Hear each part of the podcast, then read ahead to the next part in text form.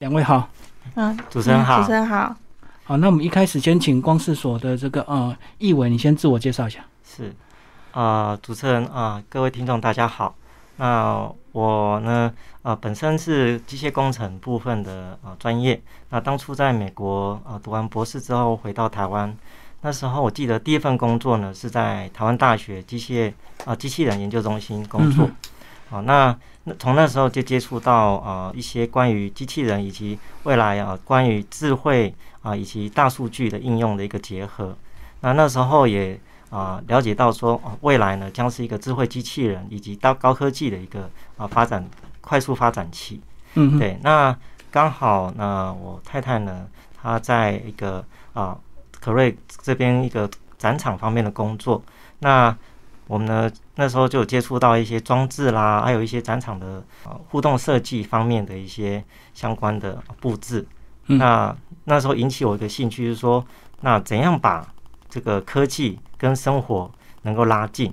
哦，不再说高科技的一些技术只会在啊、学术上，哦，在工业上，而不是融入到生活上。那那时候很希望说能够把这一块带进来。刚好你们两个专业互补，就对。树林也自我介绍一下。好，主持人及各位听众朋友，大家好，我是淑玲。那我本身是学气管出身的，所以一开始在所有的气管人中都有一个小小的创业梦想，所以我大概十年前开始创业。那创业的时候呢，我就是先喜欢自己的一些设计啊、活动啊，开始去摸触这个领域。那慢慢的就发现说，诶，其实我对灯光有特别的感觉，所以我们就加入了一些灯会的体系，把自己的作品、自己的设计带到这个灯会的整个环境中去呈现。那后来呢，就是易伟他从美国毕业回来了，那我们就开始思考说，如何再把他的机械工程，还有就是对于光学的一些概念，再加入到我整个企划的内容。然后我们一开始是在灯会中是做一些灯光的装置，当然灯会大家就看到是一些灯光效果、一些律动，这些都是由易伟来整个设计跟操作。那我呢，就是把这样的创作理念跟想法，慢慢的替用文字的方式、故事的方式带给所有的来参观的民众。那这几年，因为嗯，我们刚好生了一个小朋友，今年三岁，然后我开始在思考是说，怎么样把自己的工作跟生活可以融入在一起，所以光视所又慢慢这样子成立了。那近期我们开始在接触的是小朋友的 DIY 教学，我们希望是说，因为创业其实大概会占据我们所有的时间，我们不断的在思考这样的一个生活步骤。如果说当我在工作的时候，可以跟着小朋友一起，甚至是我当我在跟更多的小朋友、更多家长互动中，我们相互学习如何去看待小朋友的教育、小朋友的一些成长历程。那我们也慢慢就接触到说，诶，手做的 STEAM 教育这一块，然后就开始在去年年底的时候，正式就是以光视所的手作课程，在南港的软体园区去接触更多的呃家长跟小朋友。对，这样子看来，你们两个专业上都充分的这个运用跟结合，哎，然后刚好又配合小孩，又把你们的这个实验对象变得更小，是让小朋友可以 DIY 体验，就对。对。你们光视所有全名吗？嗯，我我们其实就是一个简称，就是光视所。那我们也曾经想，以全名来讲，应该就是呃光动能试验所。嗯，那为什么叫试验所？是因为我们觉得所有的开始都是一个尝试，就是我们不不用怕失败。那尤其手作，它有很多的人为因素在里面，所以我们其实会鼓励小朋友说，你就是多尝试，失败了没有关系，老师会教你如何去修正。所以不是带一个很漂亮、很完整的作品回去，而是在那个过程中，你知道说电学如何接错了，它会产生怎样的效果。对，所以我们用试验这件事情来讲光是所的故事。嗯，哎是那一开始在创业的时候，会有没有遇到什么困难？就是把所谓的这个实验室，它可能它的机器、它的设备各方面都比较大，可是你们要变成自己在家或者是在自己的工作室就能够做这些实验，是不是？嗯，怎么去转换？我们其实一开始我们接触的时候是从那个公共艺术装置的部分，嗯所以我们的啊、因为我跟一些合合作伙伴有在试着在公共艺术里面加入更多技术啊，以及它里面的一个那个民众参与的部分。那所以从这边出发，我们会开始把啊、它的里面应用到原理，好、如何把这原理呢可以变成一个民众可以接触到的东西。嗯嗯那我们从这边开始设计它的一个教具。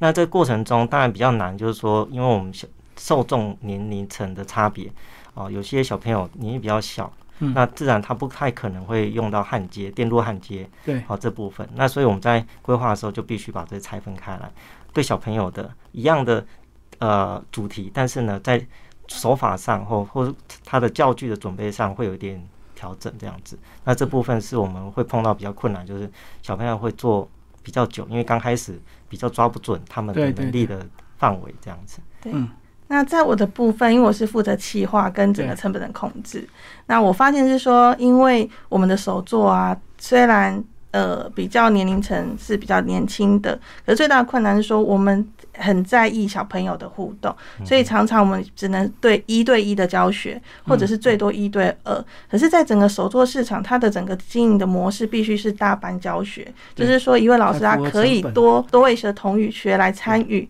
所以在初期的时候，其实我们有点像是在尝试这个手作。那虽然他没有赚钱，但是我们就用本业的方式去 cover 过来。那当然也会有家家长说，诶，他整个参与完觉得很不错，但是在成本结构，他觉得，诶，我们收费是不是过度便宜？可是当我们拉高的时候，其实，在因手作市场中，它并不是那么接触到电学这一块，因为很多的电学其实它是会拉到学校里面去、嗯去教学的。对，那如果拉到学校去教学，我们目前是没有这样规划，是因为我们希望我们的小孩，就是我们的小朋友，可以在那个场域中跟大家玩在一起，所以我们当初选在南港也是这个原因。你说你们早期先是从大型的装置艺术，包括灯会这样的一个嗯开始创业，一直到最近的才做一些小型的手作。对，我们先从比较早期大型的这个公共互动装置艺术，它有什么一一些技术难度或门槛吗？因为我知道现在台湾很流行办灯会，嗯，那办灯会等于是每个县市都要互相竞技嘛，那是不是一些科技的运用就越来越多在这样的一个这个灯会上，或者是一些各式各样的互动场合上，包括展场这样子？灯会的部分呢、因为传统来讲，呃，比较都是静态展览。嗯，好、那后来近几年开始，它会加入不少的动作，电动的，电动方面的。嗯哦，那但是电动来讲，它是一个比较固定式的，就是通电，那马达就是照着转，照着转。圈，嘿，你如果要互相配合，其实是没有办法，因为嗯每个转马达转速不同，所以呢，它这个机械是很固、很很比较枯燥的动动作嗯方式。那单第二个，就对，对，那再来的话就是灯光，现在很多因为 LED 灯光的一个发展啊，灯光控制的城市的呃撰写更容易，所以近几年灯会的一个模式会比较是在灯光呈现。嘿，那呃，在我看来是说，啊，以我专业来看，希望它是一个动态的啊，跟嗯灯光的同时同步结合，哦，就像表演一出戏一样，嗯哦，你的里里面的演员是互相搭配的，所以这里面事实上就会牵扯到马达的一个控制的部分。那刚好啊、呃我专业是这部分，然后希望说啊、渐渐的把这个啊、整体的啊、灯会展览，它每一个花灯呢是都是里面的一个角色，彼此来表啊、来来演出一场戏啊、来说一个故事，然后灯光呢也是里面配合着一个效果这样子。所以早期是各自在运动，现在是把它变成一个整体的，嗯，对对，那就要靠城市来串联，就对。是没错。然后像我们早期，其实，在灯会中，我们比较归纳的是装置艺术，所以装置说它可能是一个月，好，短期中它因为这样的环境，它灯会结束之后，它就撤除了。对，所以在技术上呢，其实我们就是以满足短期一个月内让这个马达这个转速能够符合所有民众来参观的要求。那近期呢，我们开始接受是公共艺术。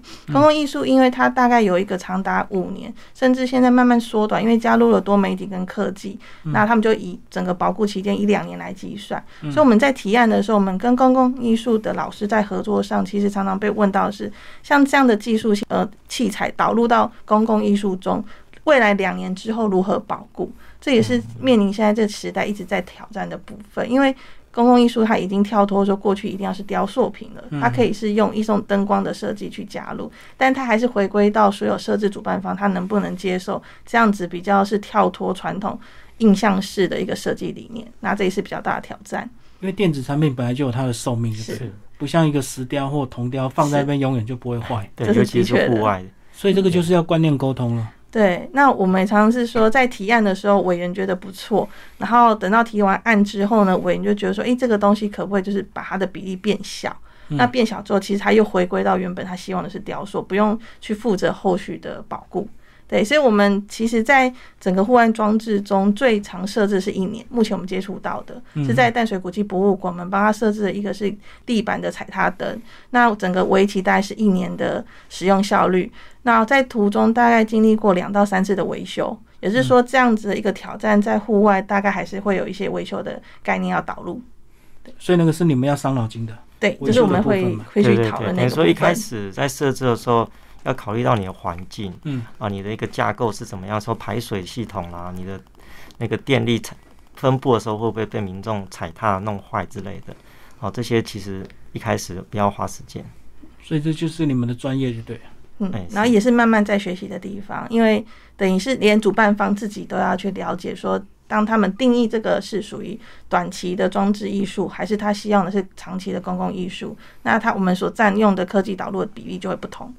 对啊，可是以这个互动装置来讲，它也不需要永久保固啊，因为它可能会更新或者是会进步嘛。是，所以它不可能跟你签什么永久保固啊。嗯，一般我们现在目前遇到是大概要保固两年，对，至少两年。对对对。那我们在采用电子零件的时候，就是要采用比较啊工业级的用的零件来使用，来确保说我们在户外啊减少它故障的一个几率了。对，嗯嗯嗯，对，这都是必须说不断的啊累积经验跟啊伙伴讨论啊来来产生这个结果这样。而且我相信这种互动装置的公共艺术应该案子会越来越多，对不对？会，它会越来越多，没错。因为它确实有吸引人的地方嘛。是，嗯嗯，对。而且如果漂亮的话，可能又造成一波这个打卡的一个风潮嘛。对啊，那是主办方一定都要求，一定要以打卡为准去做这样的灯光效果。对，因为传统的公共艺术已经太。就是太印象化了，对，它已经被对年轻的时代来讲已经太无聊了。对，现在多媒体时代，真的真的。那因为像我初期刚开始创业是展览开始在做，那当然的确过去十年的展览我们可以看到都是静态的。对。然后后来因为易伟的加入，所以我们在整个展区中慢慢的都会有一些互动，然后一些灯光。举例来讲，我们最去年有做一的展览是矿业。那矿业中呢，意伟透过他的声光技术，我们模拟了一个矿坑，嗯，就是当民众走进去会有爆炸声等等。那这部分可以让意伟来分享。在那个展览里面呢，我们呃有两区啦，一个是那个呃矿工他在领取他的那个呃牌子哦，他那边他有个领备处，那所以他那边会有一个啊阿贝哦，就是里面的员工会当民众靠近的时候，他会移动出来，然后呢跟跟你对话。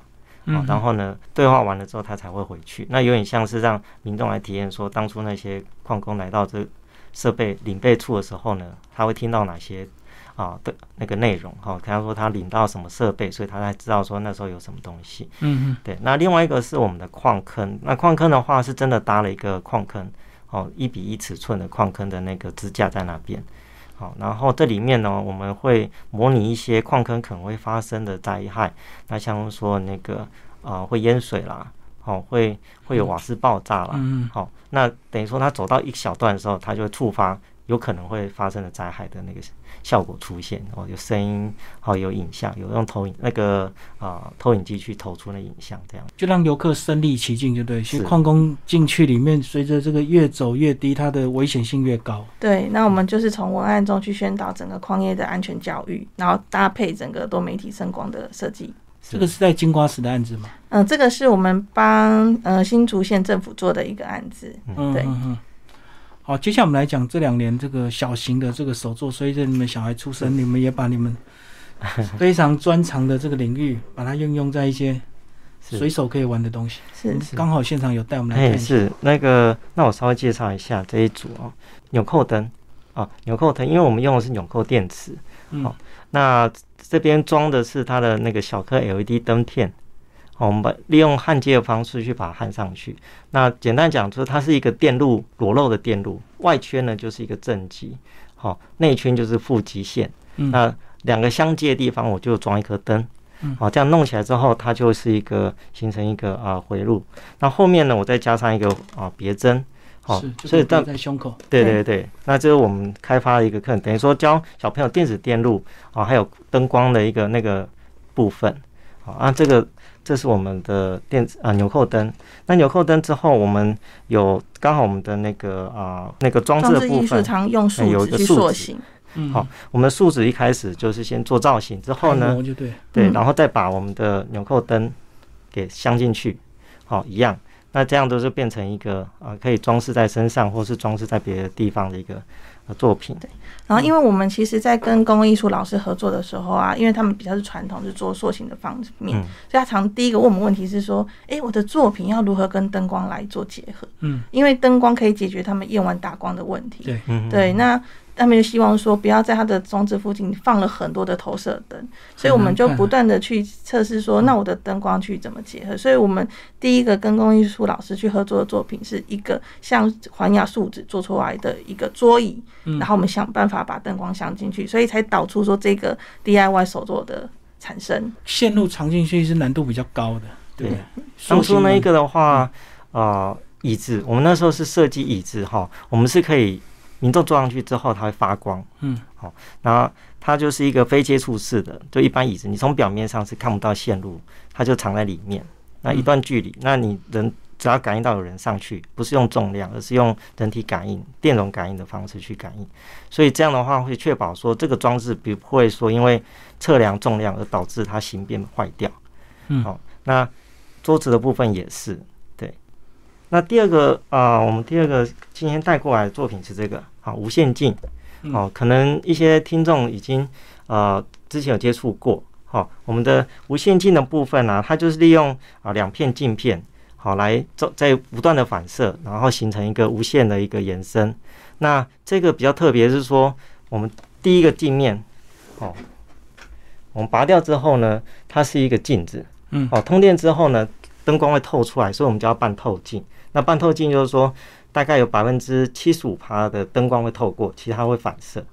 好，那里面第二层呢才是一般的镜子，第二第二层的镜子等于说它就是光线全反射，所以它才有办法说从正面可以看到那个里面的啊灯光，甚至假设放了物品之后，它会里面不断的呈现，像你放一块钱会变可能一百块，是，其其实它就是两面镜子，就对。对，是它是有两面镜子。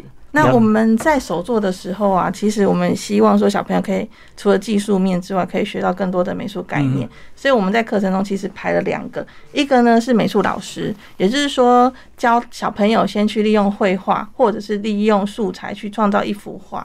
那那幅画创造出来之后，再放到无限镜里面去，他可以看到自己的作品被无限的放大。所以也就是刚回到说，诶，我们在成本上其实不会那么很在意，说我一定要把它算得很准，而是说在这个过程中，让小朋友知道的不只是技术，因为毕竟技术还是冷的。那我的身份就比较是说，把冷的东西透过文案，透过更多的元素的加入，把它变得一点点的温暖进去。这样子，其实小朋友在接触上就不会觉得好像是来上科学课。因为自己有小朋友之后，会比较思考这方面，怎么让小朋友觉得他有趣，而不是上课。嗯，对，在里面是玩，从玩里面学，从玩的过程中去学到啊，我们希望他了解的东西。嗯，对，那这也是我们定教育的一个一个宗旨，这样子。好最后，你们光是所，你们未来发展的愿景是什么？我们大概是两个方向，第一个就是我刚刚提到公共艺术部分，嗯，哦，就是在呃跟不同的伙合作伙伴呢，再结合将这个呃科技带入带入到还有光灯光的部分带入到我们装置里面，好、当然让更多民众可以接触到，可以在这里面玩得到。嗯，那第二个就是呃课程的部分，那课程现在我们是先针对小朋友的部分去开发，希望小朋友能够啊、呃在做中学啊，然后学中做，好，大家都可以从里面去啊手做去玩，然后呢，在这里面呢，我们把不同的啊我们觉得好玩的元素放进去，好，让让小朋友会喜欢上这样子，嗯，好。所以你们讲一下，在台湾创业有没有什么优势啊？因为我知道台湾的电子业基础很稳固、很扎实。那如果一样的事情，你们在国外做，是不是会跟在台湾创业会有很大的一个差别？当然说零件的取得在台湾是比较容易，毕竟啊、呃这方面我们是比较有优势。那当然在国外的话，就顶多是零件上的取得的差别。那事实上，很多啊、呃国外的艺术家他们在做这些作品的时候，他们的创意会比我们的更丰富一点，更厉害。对，对对所以也常常我们在制作过程中也很希望说，从国外来找一些灵感，啊，然后呢，加上自己的创意把它表现出来。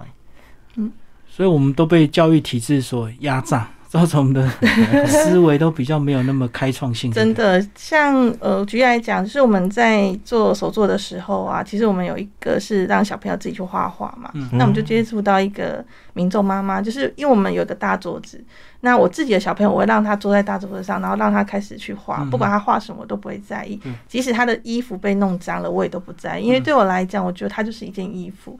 所以即使脏了，万一真的洗不干净，那我就丢了。可是因为那个妈妈就很仔细的盯着他的小朋友说：“哎，对，不要沾到，然后不要超出这个框框啊，或者是什么。”那其实我就会去反思说，在我们接受教育中，其实我们都有一定的标准跟一定的答案，还有就是我们对一些学习方法的被框框架住了，所以我们就透过这样的游戏，是希望说让小朋友知道说这些都没有标准答案，而且这个东西是他们比较少接触的，越少接触的东西，其实他对他的印象跟框架会越少。对，所以常常父母他开放空间反而会大于就是那些什么画画啊，或者是做积木啊等等。那我觉得这也是我们觉得比较有趣的地方。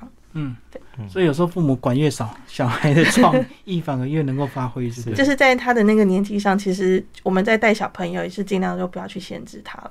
而且你们这个手作应该第一个考量就是要安全性嘛。对。所以玩电池没关系，不可不不可以玩交流电 电到。对对对，因为小朋友他们手在操作上还是有一点没有那么的精准。对对，那家长就问说啊，这个会不会电到？对他们很常问这件事情。那我跟他介绍说，这个是低电压电池。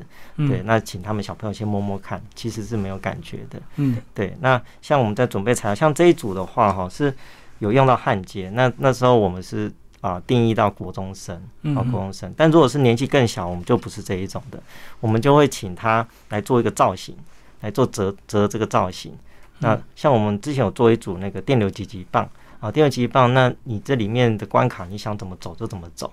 哦，外星有八，那搞不好难度更高。哦，自己做那个轨道，对，让他们去折。那我们提供工具跟他的一个做法，那我们使用铜丝是容易去做一个，哎，做一个造型。对，等他们完成之后，我们啊老师才会来这做一个加工，把他们跟电子电路的东西焊在一起。哦，蜂鸣器啦，有灯光啦，所以碰触到会发光，会有声音警告。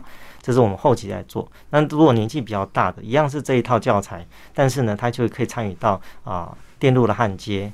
好，但不管怎样，我们在这过程中会让小朋友看到说他会怎么运作，然后再从中再去告诉他啊，因为怎样怎样，所以他会发光，因为怎样他会有声音出来。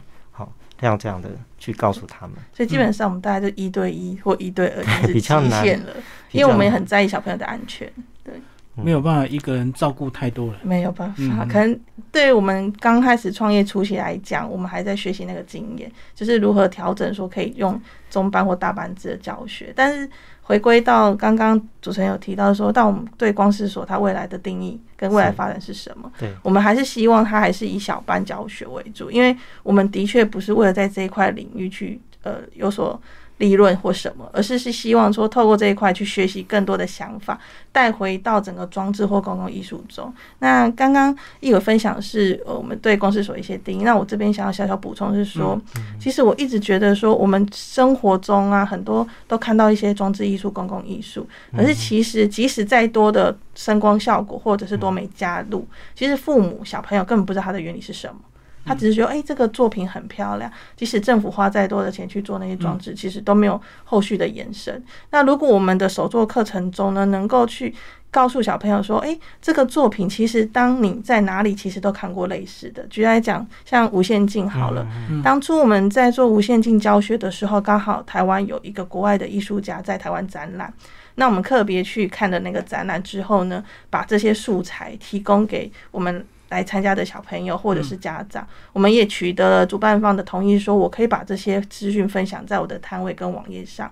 那我们宗旨是希望说，真正你学到这些技术，你可以回过头去看看你的生活环境，很多的东西其实都是你周遭都可以看到的，只是你不知道它的原理跟不知道它的应用。无线镜要像电梯里的镜子一样，对，如果两面都有镜子的话，你看过去，你就会看到很多的你。对，一直在反射、反射、反射。对对对，没错。对，那小朋友的那个三棱镜啊，哦，那种三棱镜，事实上也是这种同一个原理做出来的。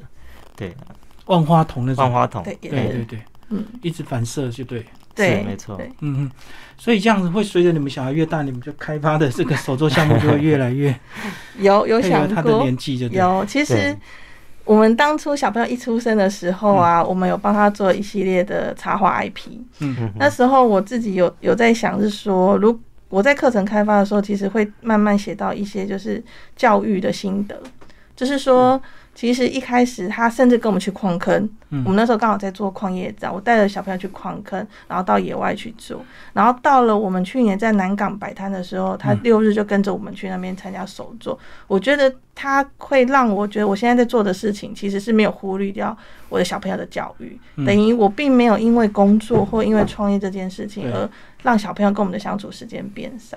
然后这也是我们一直在努力的方向，是嗯为了他长大之后，我们可能再去发展一些跟他同年纪想要去碰触的一些，不管是艺术或手作，或者是装置等等的作品。